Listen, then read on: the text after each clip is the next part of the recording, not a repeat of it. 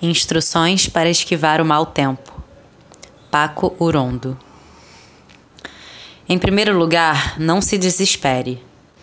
E em caso de agitação, não siga as regras que o furacão quererá lhe impor. Refugie-se em casa e feche as trancas quando todos os seus estiverem a salvo.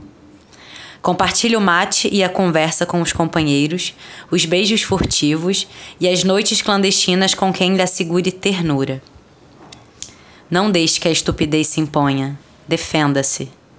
Contra a estética, ética. Esteja sempre atento.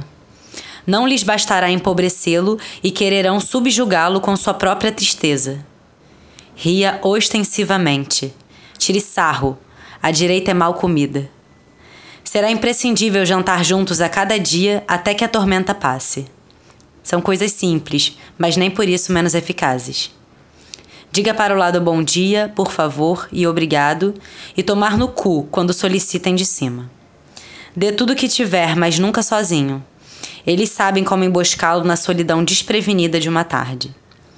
Lembre que os artistas serão sempre nossos, e o esquecimento será feroz com o bando de impostores que os acompanha. Tudo vai ficar bem se você me ouvir. Sobreviveremos novamente. Estamos maduros.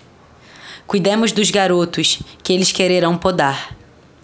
Só é preciso se munir bem e não amesquinhar amabilidades. Devemos ter à mão os poemas indispensáveis, o vinho tinto e o violão. Sorrir aos nossos pais como vacina contra a angústia diária. Ser piedosos com os amigos. Não confundir os ingênuos com os traidores. E mesmo com estes, ter o perdão fácil quando voltarem com as ilusões acabadas. Aqui ninguém sobra. Isto sim, ser perseverantes e tenazes, escrever religiosamente todos os dias, todas as tardes, todas as noites. Ainda sustentados em teimosias, se a fé desmoronar. Nisso, não haverá trégua para ninguém. A poesia dói nesses filhos da puta.